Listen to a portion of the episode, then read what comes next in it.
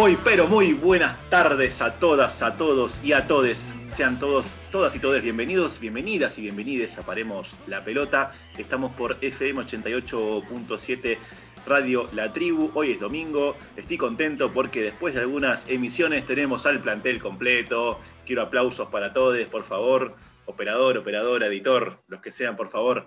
Quiero escuchar esas palmas. La verdad que estoy muy feliz eh, porque, bueno, estamos los cinco, nuevamente, el Club de los Cinco, como aquella famosa película de los 80. Quiero saludar a mi amiga, la señorita Rocío Vales. ¿Y cómo le va? ¿Cómo estás, Mica? Buenas tardes, compañeros. Un saludo enorme a toda la audiencia. Por supuesto, contenta de que estemos de vuelta todos haciendo el programa. Fue una semana larga, una semana complicada. Sabemos de los anuncios del presidente, de las disputas con el jefe de gobierno porteño. Eh, complicado, ¿no? Llevar adelante una vida tranquila con todos los bombardeos mediáticos, pero desde nuestro lado, por lo menos, del mío principalmente, quiero decirles que a los oyentes no pierdan la calma. Se vienen semanas complicadas, meses de frío, quizás un poquito más de encierro. Así que con calma, eh, yo creo que se va a ir mejorando todo poco a poco. El panorama parece bastante desolador, pero tratemos de mirar con con la mayor eh, ilusión posible, digamos así, el futuro. Tenemos vacunas y supongo que todos van a hacer lo, que esté al alcance para que las cosas vayan saliendo un poquito mejor. Tengan libros a manos, tengan series a mano, películas y bueno, síganos domingo a domingo que, creo que también es un buen plan para, para esta situación. Por supuesto que sí. Pueden aprovechar, por ejemplo, para entrar al Spotify y escuchar nuestro podcast, los programas anteriores, si se lo perdieron. Una de las sugerencias que le podemos llegar a hacer. Pero bueno, yo la verdad que estoy esperanzado. Estoy esperanzado porque, bueno, justamente la llegada de las vacunas, ¿no? Eh, cuestión que no teníamos el año pasado, yo creo que van a, va a acelerar un poquito los procesos eh, de recuperación y, de apertura paulatina. Me parece muy bien que cierren todo porque creo yo que es la única forma de que bajen un poco los casos estamos en un peligro permanente, la realidad es esa, es lamentable, pero es así. No solamente la gente de riesgo, que obviamente es la que más está en peligro, sino también toda la población, porque cualquiera puede ser eh, contagiado o puede contagiar, y bueno, eso es un peligro porque uno nunca sabe para dónde va a salir disparado este maldito virus. Pero aquí estaremos, acompañándolos como todos los domingos y como todas las semanas, si ustedes quieren, por supuesto.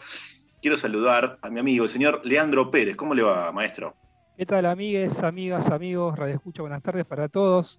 Coincido 100% con, lo que dicen ustedes. De hecho, escuchaba el jueves a Luana Volnovich, la titular de PAMI, eh, que ella hacía mención a lo siguiente. La gran mayoría de la población de arriba de los 80 años ya está vacunada, incluso el 60-70% de la población mayor de 60 también lo está. Con lo cual el proceso que estamos, por, que estamos atravesando en este momento Va a ser un proceso corto, la idea es que se termine de vacunar a toda la población de riesgo como para, eh, nada, liberar un poquito más eh, la situación en la que nos encontramos actualmente.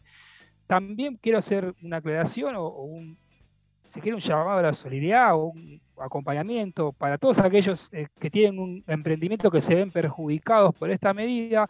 Ojalá que nosotros, o por lo menos en lo particular, a quien voté a este gobierno, esperemos que sea un Estado presente, que dé las herramientas para que no solamente quienes son dueños de un comercio, sino quienes son los trabajadores del mismo, no pierdan su fuente laboral, que eso es algo que pasó en el confinamiento anterior, pese a las herramientas que hubo. Esperemos que esta situación sea lo más corta posible para que, que el sistema de salud no colapse que pareciera o es, la idea de que esto no, no suceda y esperemos que también que las fuentes laborales se puedan mantener para una vez por todas salir este, de esta crisis económica que nos dejó el, gobierno de quien hoy levanta la bandera de la educación, pero que en sus cuatro años de mandato no construyó ni una sola escuela. Así que hacer eh, memoria y a esperar unos días y esperemos que todo solucione lo antes posible. Totalmente, Lean, 100% de acuerdo con vos. Sinceramente, además, si vamos a los números fríos, eh, vos hablabas de la educación en la gestión de Mauricio Macri, por lo menos en la ciudad, ¿no? Por ejemplo, él agarró, en el momento en el que él agarró el gobierno, eh, la gestión anterior dedicaba un 25% del presupuesto. Después bajó al 22% y terminó con el 17% del presupuesto en educación. con la reta la cuestión no cambió mucho, lamentablemente, y ahora con mucha hipocresía vienen a hacerse los adalides de, la educación. Son una manga de delincuentes, el primero al último que componen esa, este, ese partido, esa agrupación política. Lo digo sin ningún tipo de tapujo. Por supuesto que del otro lado también los hay, pero si hablamos del PRO, hablamos de eh, una, bandada de delincuentes, básicamente, ¿no? que vienen a saquear. Así que no tienen ningún tipo de autoridad moral para venir a decir nada, de nada, sobre educación, sobre salud, sobre nada. Eh, igual lo van a seguir diciendo, esto que digo yo no va a cambiar nada, pero bueno, quería dejar sentada mi posición por las dudas si alguien se la había perdido. Y hablando de sentar posición, yo quisiera que esa voz picante vuelva para decirme qué opina él sobre los hermosos cacerolazos que se escucharon, por ejemplo, el miércoles después de las medidas que, este, que, anunció Alberto Fernández. ¿no? Le damos la bienvenida nuevamente y un abrazo enorme. ¿Cómo estás, Ale, querido? Alexis Feizauría. ¿Qué tal, Mica, amigos, Radio Escuchas? Bueno, volví después del COVID. Eh, puedo decir que lo he tenido y he sobrevivido. Eh, con respecto a los que cacerolearon el miércoles, se pueden ir bien al carajo, es así. del primero al último se pueden ir bien a la mierda. Eh, gente que le chupa un huevo lo que está pasando. Por ejemplo, a, a, mí no me gusta. A mí me gusta más la estadística, todo, pero no me gusta sacar la vivencia propia. Pero, por ejemplo, cuando me fui a Isopar 31 de, de marzo al hospital alemán, que es un hospital que eh, no tiene tanta concurrencia, es un hospital caro, eh, había una cola de una cuadra para Y, esa, esa, cuadra de gente era toda con, síntomas. Y, la persona que estaba delante mío quedó adentro. Imagínate. Eh, es una situación muy jodida. Mm, es, requiere medidas extremas como las que se tomaron. Ojalá que esa medida extrema vaya de una medida económica, que se ponga guita, que el FMI siga esperando y que, se, no nos fijemos tanto en el tema del déficit fiscal y, al, que se encuentra, em, a ver, em, que, se encuentra afectado con estas medidas, eh, se, le dé el dinero para que pueda subsistir estos días y, pueda llevarlo lo mejor posible. Pero esta gente que, que cacerolea, que piensa que, bueno, hay, que, que la escuela es como un reservorio de chicos a donde ir a poner los pibes y, que, bueno, que se la arreglen mientras yo estoy trabajando o me estoy rascando la bola en mi casa, eh, merece lo peor. Lo peor, gente que nunca va a cambiar, gente que va a cacerolear por cualquier pelotudez mientras haya un gobierno peronista, un gobierno popular. Así que por mí se pueden ir al carajo. Y, después, eh, el COVID no es joda. Eh, a mí, lamentablemente, me agarró fuerte, no llegué a tener neumonía, tuve dolor de cuerpo, ocho días seguidos de temperatura, nunca en mi vida me había pasado. Todavía tengo tos, perdí el olfato, el gusto, pero todavía tengo una tos insoportable que, por suerte, la magia de la edición de, nuestro mago Javier Peverelli no va a salir la tos pero, pero es insoportable, es un bicho de mierda. Capaz que a algunos le agarra más leve, pero a mí me tocó así, y hay gente que le toca peor y hay gente que se muere, como la cantidad de gente que, está muriendo actualmente. Así que bueno, eh, cuidémonos, eh, aceptemos las medidas que se tomaron, ojalá que, se, que, que estas medidas vengan con una medida económica para la gente y, bueno, esperemos a que nos vacunemos todos, cuidémonos, estemos en casa, no hagamos pelotudeces y, bueno, eh, algún día se, va a terminar esto y viviremos, como dijo un sociólogo de la BBC, los años locos de los años 20 de este siglo. Bueno, me parece que no hay nada más que agregar, ¿no? Lo dijiste todo vos, Ale. Eh, primero que nada, muy felices de volver a tenerte con nosotros. Gracias por tu testimonio, porque no mucha gente se anima a contarlo, quizás. Eh, y me parece que es más que válido, cada vez más que válido, por más que sea una cuestión personal, es un clarísimo ejemplo. No solamente por lo que transitaste vos con el tema del virus, sino también con este, la cuestión esta que decías del hospital alemán, ¿no? Como un botón de muestra de lo que sucede, bueno, ni hablar, si sucede esto en un, sanatorio privado, eh, o en un hospital privado, que, como decís bien vos, no, no es de acceso libre, no me quiero imaginar lo que debe ser el sistema de salud público. Eh, bueno, para más información, por supuesto, lo pueden ver en cualquier noticiero, ¿no? No hace falta imaginárselo mucho tampoco. Así que a cuidarse. Creo que vos resumiste todo lo que, lo que pensamos desde aquí, desde Paremos la Pelota. Quiero saludar también, hoy está con nosotros nuestro investigador, nuestro research man, el señor Ignacio Solano. ¿Cómo le va? ¿Qué tal, Mica? ¿Qué tal, amigos, amigas? A todos los que escuchan del otro lado, un fuerte abrazo. Bueno, eh, de mi parte, lo único que tengo para aportar a la temática que, vienen desarrollando ustedes es tratar de respetar las medidas sanitarias que ya conocemos, eh, quedemos en casa, tratemos de no exponer al otro, cuidémonos, tengamos un poquito más de paciencia, ejerciten la lectura, vean una serie, escuchen el programa, que vamos a tratar de informarlos y de contarles cosas que no conocían, aunque sea esperar nuestro aporte en estos días para que ustedes la pasen lo mejor posible. Así es, señor, así es. Y hablando de cosas que ustedes no conocían, hoy vamos con la dinámica de lo impensado del día de la fecha.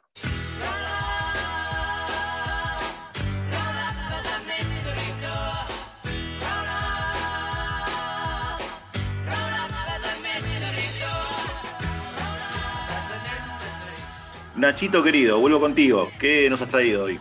Bueno, compañeros, compañeras, eh, puede ser que nos quedamos en Inglaterra, en la Premier League. Eh, la semana pasada contamos un poquito lo que fue el título del City. Hoy vamos a ir un poquito más atrás en el tiempo, pero nos quedamos en la Premier League para hablar de una historia muy particular de un jugador que pasó la fama no por sus cualidades futbolísticas, sino por ser un estafador. Y le empezamos a contar la historia ahora mismo. Sonó el teléfono en la concentración del Southampton. Era el arranque de la temporada 96-97 y Grim Souness, entrenador del equipo, tomó el tubo cuando le dijeron quién llamaba. Era George Weah, el liberiano que entonces jugaba en el Milan, ganador de Balón de Oro 1995. Al menos eso le dijeron. El escocés, entusiasmado, habló con Weah, o creyó hablar con Weah. El mítico delantero tenía una recomendación para hacerle. Un futbolista, un tapado, su primo, Ali Díaz. Un talentoso con el que además había coincidido en PSG y en la selección de Liberia. A Sounes le picó la curiosidad. Parecía un golpe de suerte y el DT no dudó. Contactó al futbolista y le ofreció un contrato de un mes para jugar en la Premier. Al fin, el estafador encontró a un incauto. Resulta que Wea no era Wea, era un amigo de Díaz que hizo el favor de hacerle hacerse pasar por Wea. Y que Díaz tampoco era el primo de Wea, ni siquiera era liberiano, era senegalés. Y además tampoco había jugado en el PSG. Había pasado por una serie de equipos de categorías inferiores de Francia, Alemania y Finlandia. En aquel momento militaba en el Blight Spartans, un equipo de la Northern Premier League en el que solo disputó un partido.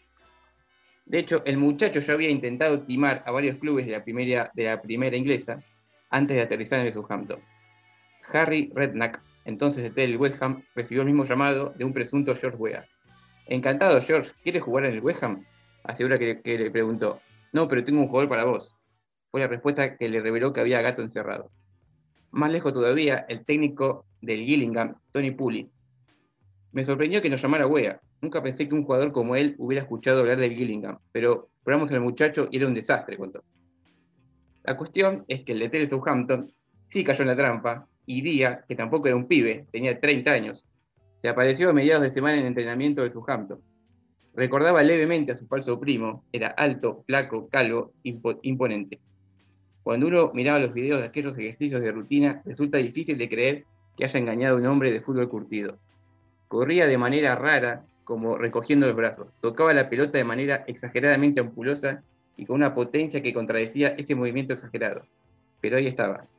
Y como el equipo tenía varios lesionados, cumplió con un par de prácticas antes de ser incluido en la lista para disputar su primer partido contra el Leeds. A los 32 minutos del partido se lesiona la figura del equipo, Matt Letessier. El que entró en su reemplazo para marcar un hito fue nada más y nada menos que el dudoso primo liberiano, 23 de noviembre de 1996, fecha que se hizo famosa en el fútbol inglés gracias a su presencia. Hay coincidencia general en que fue el peor futbolista en la historia de la Premier. Jugó bastante mal. Reemplazado Leticier no lo podía creer.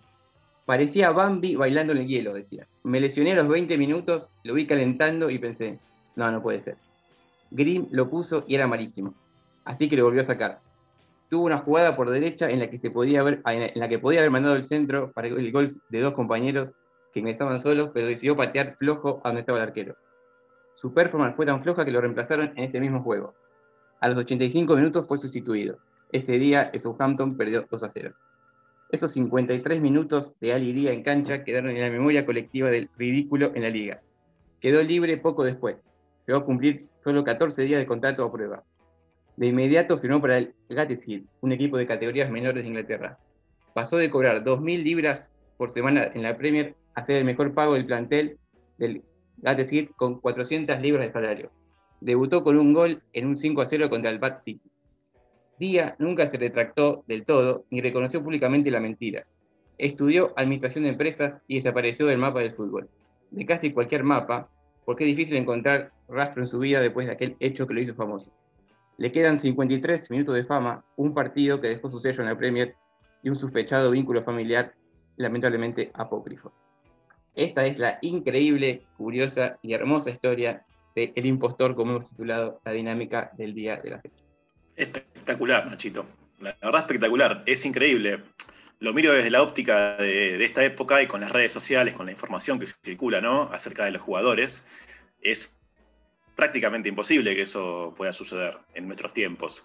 Pero bueno, convengamos que en el año 96 no había redes sociales, eh, las, comunicaciones esencialmente eran por teléfono, si bien ya habían algunos teléfonos celulares, no, no tenían la, masividad que cuentan, con la que cuentan hoy en día. Entonces, claro, te llamaba George Weah y te, y te creías que era George Weah.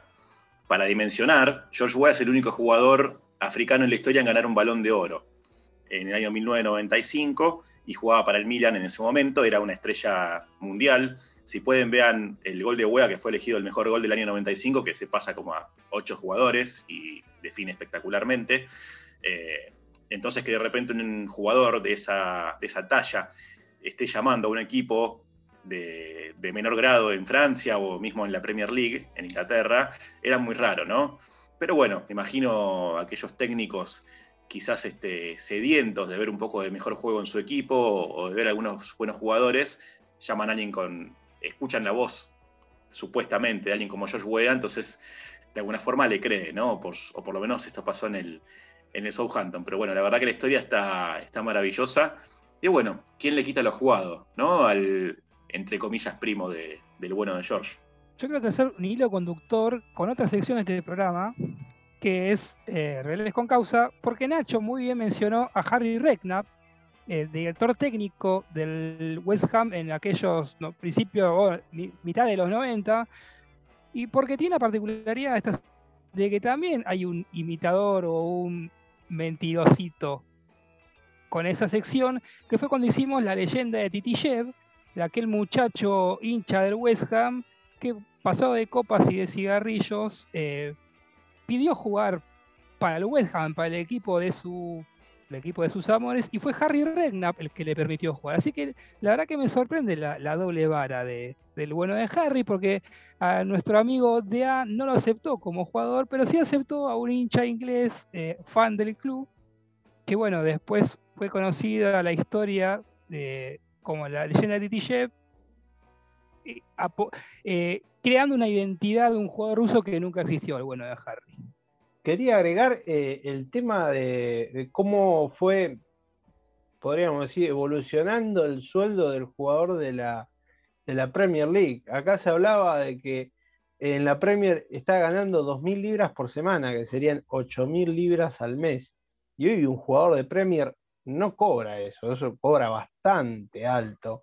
Eh, cómo, cómo, fue cambiando de los 90 hasta ahora eh, eh, el poderío económico de, lo que es la Premier, cómo, cómo cambió totalmente en Inglaterra.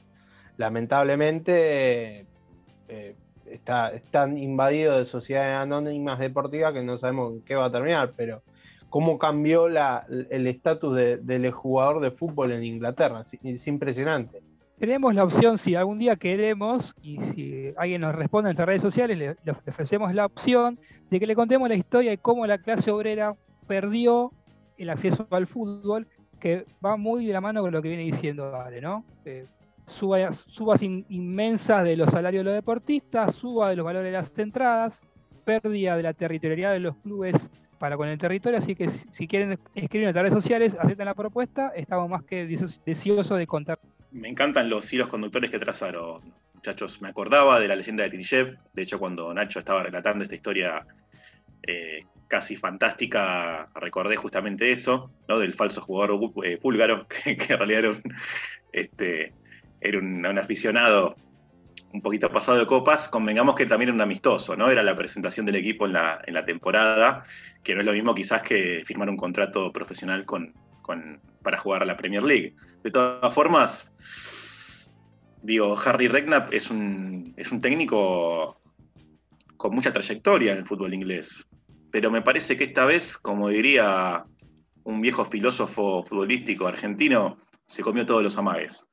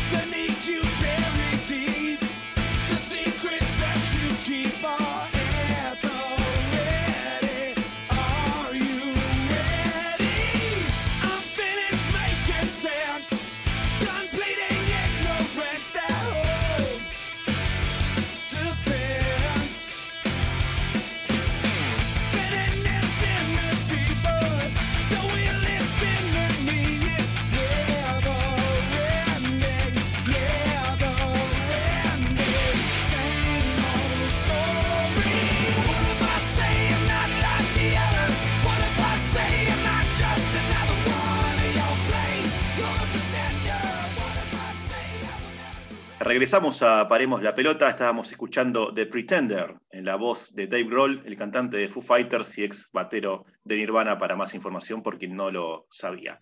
Antes de continuar con el programa, queremos dejarle nuestras redes sociales para que ustedes se comuniquen con nosotros y, por ejemplo, nos digan si les gusta la idea de Lean, que les comentaba antes del, del corte, respecto a buscar un poco los orígenes de por qué el fútbol dejó de ser accesible para la clase obrera. Las redes son las siguientes, Ro. Estamos en Twitter como Paremos P, en Facebook como Paremos la Pelota OK, en Instagram Paremos-la yo Pelota y por supuesto en Spotify nos pueden escuchar todos los programas anteriores con el nombre del programa Paremos la Pelota. Excelente, y ustedes ya saben, en estos 15 días de encierro tienen la, la excusa perfecta para ver todo nuestro contenido. Y de acá directamente, hoy nos vamos al norte argentino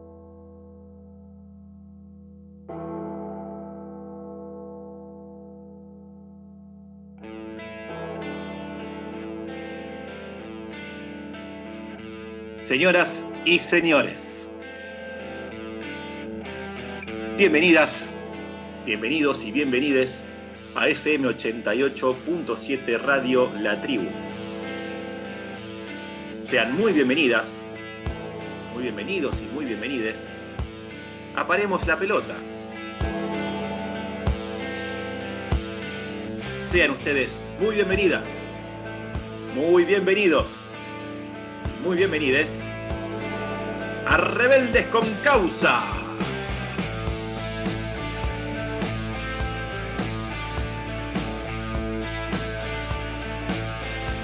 Bueno, lean, querido, ¿qué tenemos hoy?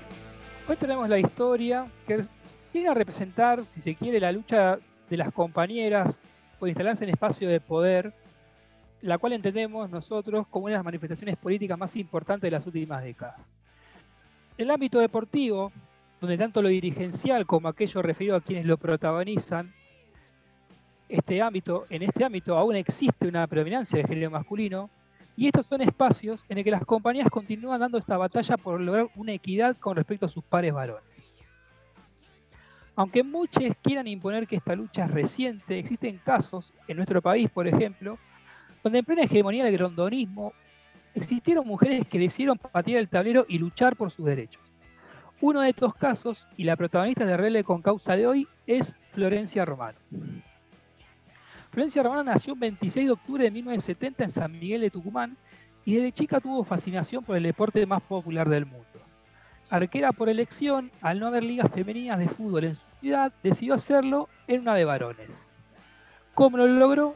Se cortó el pelo, utilizó un documento falso y hablaba lo indispensable para que su identidad no saliera a la luz. Solamente el DT sabía quién era ella, para este, esta persona su nombre era Raquel, pero para el resto de sus compañeros era Roque, el callado arquero del equipo. Así empezó su relación con el fútbol, pero la falta de competencias femeninas la desanimó a continuar practicando este deporte, por lo menos de esa manera.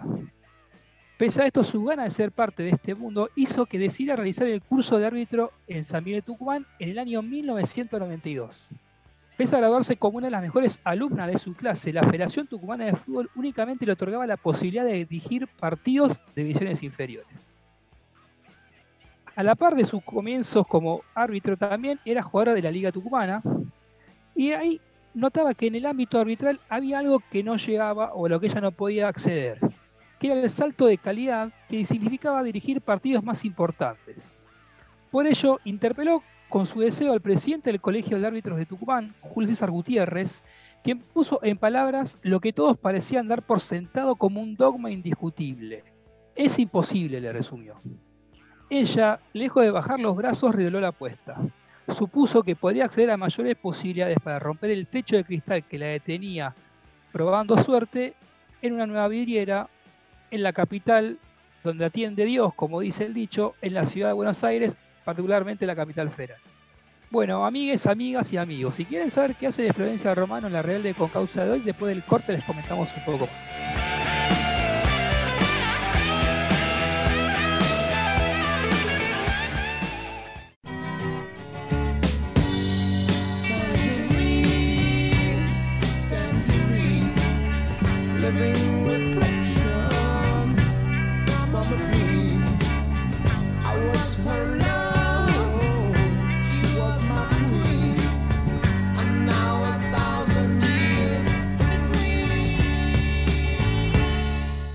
A Paremos la Pelota. Lean, contame por favor qué hace Flor Romano, nuestra rebelde con causa. Bueno, habíamos quedado en la, en, parte de la historia donde Florencia decía venirse a Buenos Aires. Esto lo hizo en abril del 94. Por dos motivos. Primero, para probar suerte como, como árbitra.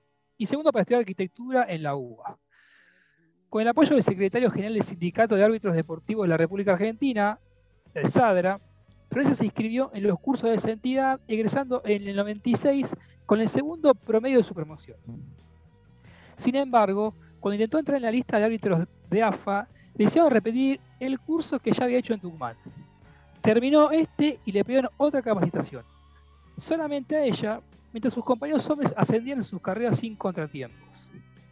Florencia se vio en un callejón sin salida, ya que la gran ciudad tampoco lograba romper con el destino que otros pretendían imponerle por ser mujer. Así fue como decidió enviar una carta de documento a la AFA solicitando su incorporación a la nómina, alegando que sufría discriminación laboral. La respuesta, como era de esperarse, brilló por su ausencia. Entonces decidió instalarse frente a la sede de Viamonte, en la sede de la AFA, realizando una huelga de hambre porque entendía que alguien tenía que escuchar su reclamo. Fue entonces cuando los medios se interesaron por su historia, quizá más acechada en efecto. Julio Humberto Grondona, máximo exponente de la AFA, debió responder por ella por primera vez ante los micrófonos. Y lo que dijo con su habitual soberbia ahí va la polémica en vez de apaciguarla. Decía don Corleone, podemos decirle, las palabras de don Julio pusieron el tema en el candelero. Florencia recurrió al sector de deportes, derechos humanos, legislación del trabajo, la familia, mujer y minoría de la Cámara de Diputados y fue escuchada. A partir de esto, citaron a Grondona a dar explicaciones, quien impensadamente acorralado empezó a suavizar sus dichos en una charla con el abogado de Florencia, argumentando que los impedimentos para que ella no sea árbitro en realidad se debían a la falta de vestuarios femeninos en, en las canchas de fútbol. Mi sueño es dirigir en primer nivel en Argentina, ser internacional y dirigir un mundial. Decía en esos años Florencia, que estaban un día para el otro en el centro de la escena. En el Congreso, Grondona debió recular definitivamente tras más de dos horas de alegatos y acusaciones de discriminación y salió con el discurso cambiado. Florencia va a ser probada como todos los árbitros, todos van a tener la posibilidad. No va a haber inconvenientes y las mujeres podrán arbitrar igual o mejor que los hombres. Esto es lo que decía Julio Beto Grondona al salir del Congreso de la Nación. Dos años después, el 4 de abril del 98, marcó un hito personal tanto para Florencia como para el fútbol argentino. Ese día se convirtió en la primera mujer en dirigir un partido oficial de una división superior del fútbol masculino en Argentina, en el partido que por la primera vez disputaron Victoriano Arenas y Muniz. Ese día expulsó a tres jugadores y debió, desgraciadamente para todos nosotros, escuchar cantos machistas durante todo el partido e ignorar una recordada bandera dirigida hacia ella que rezaba la leyenda, para dirigir te falta un pedazo.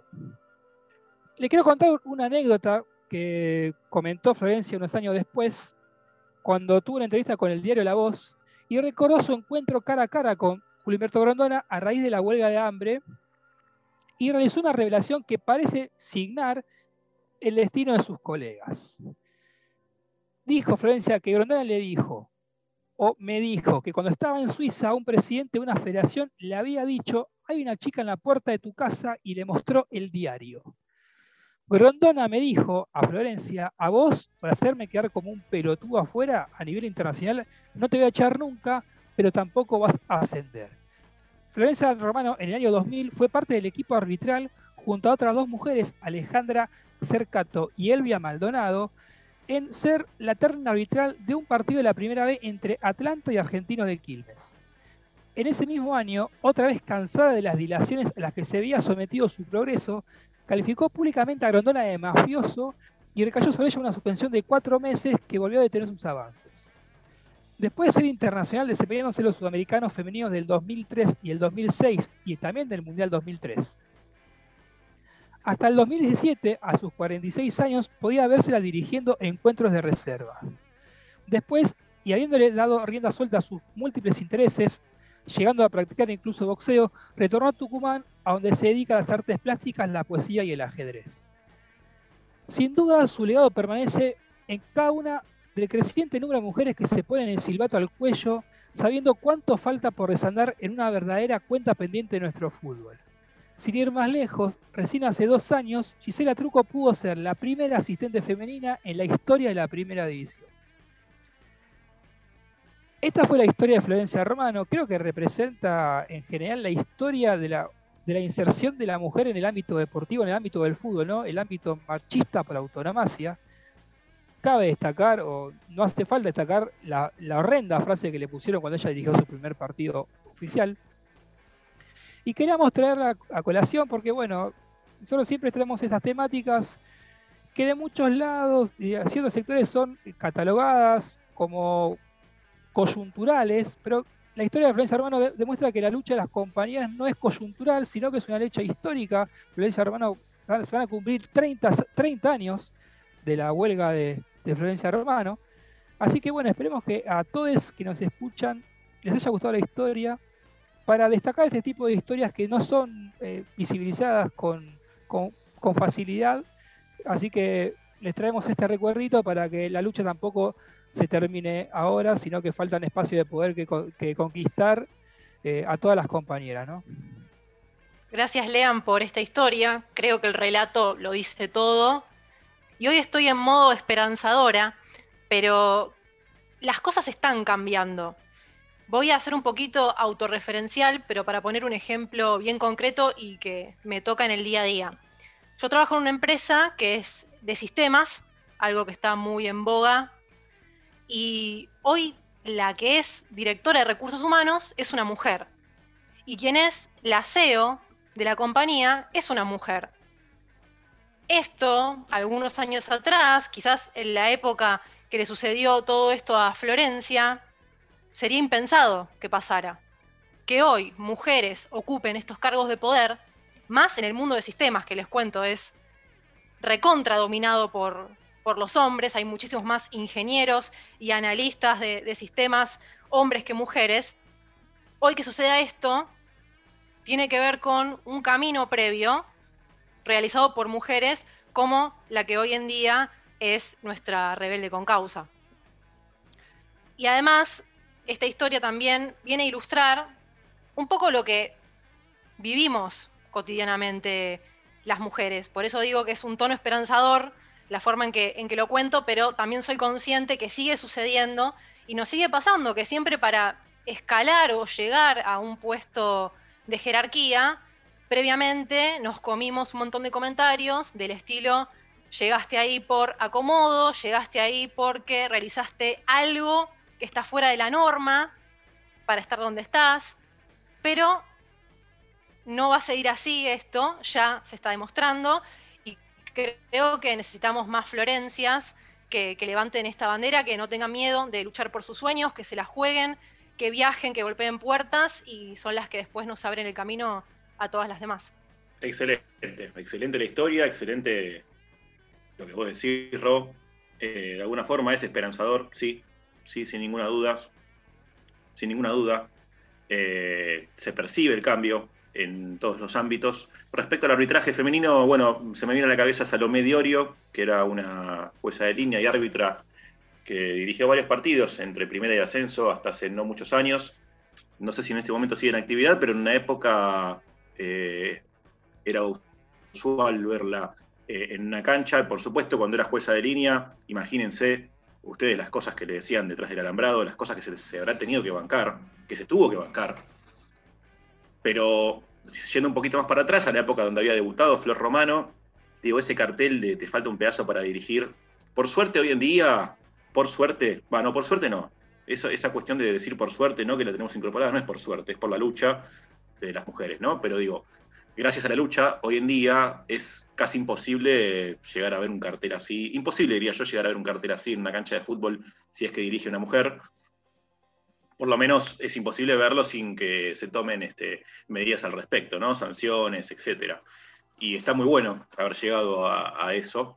Pero lamentablemente a fines de los 90 todavía, estamos hablando a fines de los 90, ¿eh? no estamos hablando de 1965.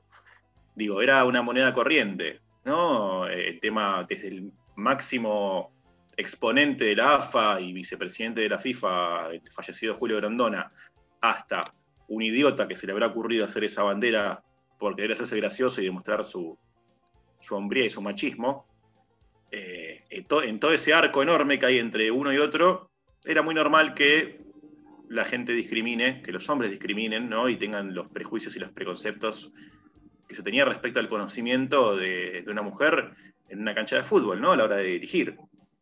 A ver, el reglamento del fútbol es el reglamento del fútbol para todos. no importa si con, qué, digamos, sexo naciste biológicamente. La realidad es esa. Entonces, sinceramente, hay que pensar un poquito más profundo. No hace falta ser un doctor de la Sorbonne para darse cuenta de que cualquier ser humano que se forme debidamente puede dirigir un partido de fútbol qué sé yo, me parece que es algo más de, que va, por el lado de la lógica, ¿no? Y, del sentido común o de la construcción del sentido común de, que queremos tener eh, nosotros, por lo menos. Así que bueno, celebro, celebro, celebro que a través de, la lucha de, Flor Romano otras chicas, otras mujeres hayan podido entrar eh, no solamente en el arbitraje femenino, en el arbitraje futbolístico, sino también, eh, bueno, la dirección técnica y por supuesto el crecimiento exponencial que está teniendo en estos, eh, en estos tiempos el fútbol femenino, ¿no? Tanto a nivel clubes como a nivel este, nacional. Así que bueno, siempre vamos a estar, siempre vamos a estar acá, eh, siempre vamos a estar acá al pie del cañón, quise decir, para rememorar y para destacar este tipo de, sucesos y este tipo de personalidades, sobre todo que son las que marcan el camino a la hora de cambiar el paradigma. Eh, yo, Mica, quería agregar, eh, yo recuerdo haberla visto Salomé Iorio en, en, cancha, en los partidos de reserva, cuando iba a Vélez, o me tocaba ahí de visitante, y sí, se le gritaba cualquier cosa. Solo por el hecho de ser mujer, se le gritaba cualquier cosa, cualquier barbaridad que se te pueda ocurrir, era, era tremendo. Eh, pasa uno era más chico y más o menos no, no dimensionaba las barbaridades que uno, que, la gente o los energúmenos que estaban ahí eh, decía. pero la verdad, por suerte la mujer eh, avanzó bastante en el tema, en este caso del arbitraje. Hace poco, eh, la final de la Copa del Rey lo dirigió una mujer por primera vez, la Copa del Rey en España. El Super Bowl tuvo también por primera vez este año una árbitro mujer. Así que ojalá que, siga avanzando esto, porque para ser árbitro eh, necesitas eh, saber las reglas del juego, impartir justicia, estar en buen estado físico y no, tiene que importar el género al cual perteneces. Mientras vos tengas buenas aptitudes y tenés que, podés desempeñarte como, como cualquiera. Así que bienvenido sea y bienvenida a la lucha de Florencia Romano, que me imagino en la época haber sido la primera habrá sido una, una barbaridad y luchar con un tipo contra Grondona que era, eh, eh, era el padrino, es así, era el padrino. Eh, yo siempre lo recuerdo, miren lo que le pasó a, Fabián Madorrán por ser homosexual, lo terminaron echando del fútbol y se terminó suicidando. Así que imagínate luchar contra ese tipo, la verdad que unos ovarios gigantes, lo de Florencia. Totalmente, Ale. Totalmente, y, y aparte, la impunidad, ¿no? Que es lo que relataba, lo que relataba Lean, de decirle, me hiciste quedar como un boludo afuera, afuera es el exterior, entonces vas a dirigir, pero no vas a ascender. Como si nada, ¿no? Con naturalidad. Como si acá no pasara nada. Pero bueno, por suerte, me desdigo otra vez. Que, incorporado tenemos la frase, que incorporada tenemos la frase por suerte, no es por suerte. Gracias a la lucha, vuelvo a repetir, Hoy en día el camino está cada vez más allanado y el deporte también es un ámbito para, de una vez por todas, paulatinamente, quizás sin mucha prisa, con la máxima prisa posible que se pueda, pero quizás avanzando de a poco, pero firme, para de una vez poder este, derrocar el patriarcado.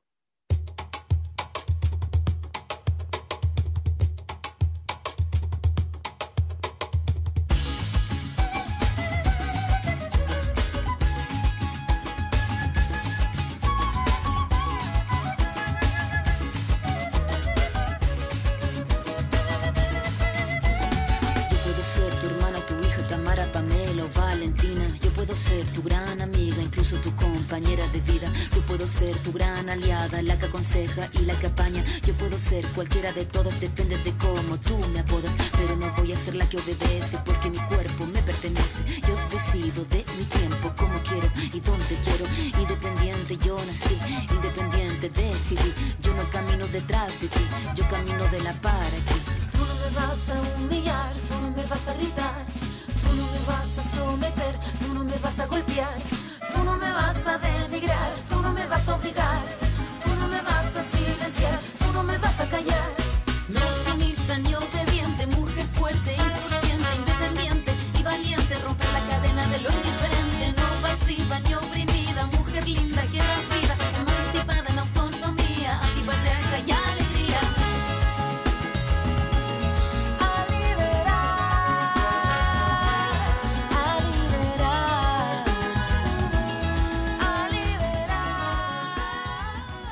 Último bloque, llegamos al último bloque de Paremos la Pelota. Estábamos escuchando a Anita Tijoux cantando Antipatriarca. Antes de ir a las novedades, queremos dejarles todas nuestras redes sociales para que ustedes, por supuesto, nos hablen, se comuniquen, se manifiesten, eh, nos critiquen, nos alaben, hagan lo que ustedes quieran, por supuesto, como siempre. Las redes son las siguientes. Nachito. Y Mica, se pueden contactar, contactar con nosotros en Twitter a través de nuestra cuenta que es Paremos P paremos guion bajo la pelota en Instagram, paremos la pelota OK en Facebook y si quieren revivir nuestros programas anteriores, nos buscan en Spotify, ahí ponen paremos la pelota, escuchan los programas ya emitidos. Excelente, señor. Y Rob, por favor, contame qué pasó esta semana. Voy a arrancar con tenis. Suspendieron de por vida a Franco Feit por arreglo de partidos. El argentino de 28 años y ubicado en el puesto 920 del ranking mundial del ATP fue suspendido de por vida por arreglo de partidos, según dispuso la Agencia Internacional de Integridad del Tenis, conocida como y Tía. Fate de Río Gallegos, quien en el ranking mundial de doble llegó al escalón 437, admitió múltiples casos de arreglo de partidos entre los años 2014 y 2018, según relevó el diario La Nación. De acuerdo a la sanción dictaminada por Leití a partir del 12 de abril de 2021, Fate, multado además con 25 mil dólares, tiene prohibido permanentemente jugar o asistir a cualquier evento autorizado o sancionado por los órganos rectores del tenis. El sureño es de la misma promoción de jugadores que Nicolás Kicker, quien en 2015 recibió una suspensión de dos años y ocho meses por la misma causa. El tenista, cuya actividad como jugador se desarrollaba sobre todo en los torneos Future, trabaja actualmente como entrenador en una academia de Barcelona, España. Después voy a volver sobre este tema, pero ahora sigo con el emotivo mensaje de la AFA para reforzar los cuidados contra el COVID. La Asociación del Fútbol Argentino publicó el martes pasado un spot para reforzar los cuidados contra el coronavirus, en el que se vieron a los máximos referentes de la dirección técnica de nuestro país. La idea surgió en pleno crecimiento de la segunda ola de coronavirus, que afectó también al fútbol nacional, con al menos 130 casos detectados en las últimas tres semanas. Además de Bilardo, en el video aparecen el recordado Alejandro Sabela, César Luis Menotti, Marcelo Bielsa, José Néstor Peckerman, Alfio Basile, Carlos Bianchi, Ramón Díaz, Ángel Capa, Marcelo Gallardo, Miguel Ángel Russo, Néstor Gorosito, entre otros. El corto comienza con una leyenda. En el segundo tiempo, hacele caso a los que saben. Desde ahí aparecen las voces de cada entrenador apelando al trabajo en equipo y con pasajes de la vacunación contra el COVID-19, los cuidados del uso de barbijo, el distanciamiento sanitario, la ventilación de los lugares y el lavado de manos. Para ir finalizando, voy con hockey. La Federación Internacional de Hockey actualizó su ranking por primera vez desde diciembre del 2020. En categoría femenina, Países Bajos ha aumentado su ventaja de 457 puntos a 536 sobre Argentina, que quedó segunda. Después de sus victorias sobre Alemania el mes pasado, las neerlandesas tienen 2.772 .08 puntos y las Leonas 2.235.59 puntos. Alemania continúa tercera, Australia es cuarta, seguida de Inglaterra, Nueva Zelanda y España. Irlanda, India y China completan las 10 primeras posiciones. En la tabla masculina, la primera posición es para Bélgica, campeón del mundo y de Europa, delante de Australia, ganador de la Pro League 2019. Alemania, con sus victorias recientes sobre Países Bajos y Argentina, escaló de la sexta a la tercera posición, con los neerlandeses a continuación y la selección de India ahora en quinto lugar, tras los últimos resultados del fin de semana pasado en Buenos Aires. Argentina es sexta con 1923,42 puntos, Inglaterra séptima, Nueva Zelanda octava, España novena y Canadá décima. La Federación Internacional de Hockey introdujo en enero del 2020 un nuevo método para elaborar su clasificación basado en los partidos, en el que los equipos intercambian puntos en función del resultado de los encuentros, la relevancia de estos y la clasificación de los equipos. Me tomo el atrevimiento para volver sobre la noticia que conté sobre Franco Fate porque creo que ya lo mencioné en su momento cuando hablamos del caso de Nicolás Kicker, pero creo que hay que reforzar esto. Me parece un poco excesiva esta medida de suspenderlo de por vida. ¿Por qué digo esto? Porque vale recordar que son chicos, como Kicker, Franco, que si bien no son pobres, pobres y vienen de abajo, por decirlo burdamente, son personas que para jugar al tenis y para llegar hasta donde llegaron, se ven a veces acorralados ante ciertas propuestas. No los estoy defendiendo, no digo que está bien lo que hacen, pero si muestran arrepentimiento, creo que con una suspensión de determinados meses y con una multa correspondiente, ya está. Creo que el hostigamiento y dejarlo de por vida por fuera de los torneos internacionales es un poco fuerte. Quería decirlo, eh, ojalá las cosas no fueran así de crudas. Entiendo que las entidades del tenis, los que regulan eh, todos los torneos, quieren mostrar cierta transparencia, pero me parece que un poco se les va la mano en este tema. Solo eso.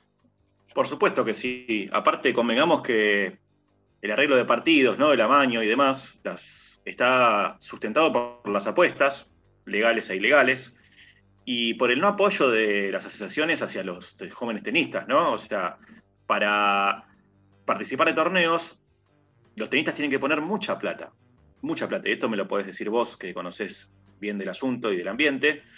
Digo, no es que eh, vas a jugar eh, a un, eh, no sé, hay, hay un interclubes por, el, por todo el país, jugás y ya está, y listo, y te llevan en, micro y te traen. No, los torneos generalmente se dan en otros países. Claramente Sudamérica no es epicentro de, torneos de tenis, ni a nivel eh, profesional, ni a nivel no profesional, ni, ATP, ni tampoco Futures, ni, menos tampoco. Entonces todos los tenistas tienen que poner mucha plata, mucha plata de su bolsillo para poder viajar y para poder participar y poder crecer en su carrera, ¿no? En el ranking, en, eh, este, en el fogueo, ¿no? En el día a día con, otros tenistas. Y es muy difícil sostenerlo. Ni hablar de, vivir del tenis, ¿no? Eso ni hablar, es otra cosita. Pero bueno, eh, lamentablemente sí, es excesivo. Sabemos que el tenis es uno de los deportes más conservadores, por lo menos de los deportes de elite y de los deportes masivos. Entonces eh, es consecuente y es coherente con, con, la estructura ¿no? de lo que es el mundo de la pelotita amarilla. Esperemos que en un futuro no muy lejano esto pueda cambiar y puedan eh, suavizar un poco eh, estas reglas tan duras, justamente teniendo en cuenta el contexto, ¿no? Eh, y, la vivencia de cada jugador y el entorno, ¿no? Por supuesto, de cada, de cada jugador y jugadora. Ni hablar del tenis femenino, que si, si hay problemas con el tenis masculino, el tenis femenino es 10 veces peor todavía, por lo menos a nivel inferiores. Me quedé pensando en la publicidad de la AFA, y digo, qué, increíble que no esté Isabela ya, ¿no? Bueno, perdón, terminamos un poquito bajón hoy, este, el domingo, pero me parece increíble verlo, ¿no? Charlar y demás con todo su ímpetu y, saber y entender que no estaba. Pero bueno, nos deja su legado, que es lo más, lo más importante, por lo menos.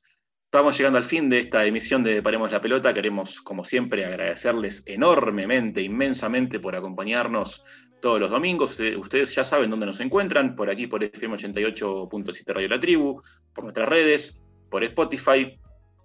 Cualquier eh, mensaje que nos quieran dar, estamos por supuesto siempre abiertos a, recibir este, el cariño de ustedes o, cualquier tipo de mensaje que nos quieran dejar. Les, mando, les mandamos un abrazo enorme, esperemos que sea leve todo este proceso. Sabemos que empieza ahora unas dos semanas por lo menos de encierro fuerte y, queremos que, sea lo más leve posible para todos, a cuidarse, a usar el barbijo, a no reunirse mucho, a no reunirse directamente. Esto lo sacamos adelante entre todos, por más que sea una frase totalmente quemada y, manipulada, creo que es obvio que es así. Mi nombre es Micael Rico, esto es Paremos la pelota, y ustedes ya saben, la pelota a veces hay que pararla, y creo que es tiempo de pararla en serio, pero bueno, quédense tranquilos que siempre va a seguir rodando. Un abrazo enorme para todos.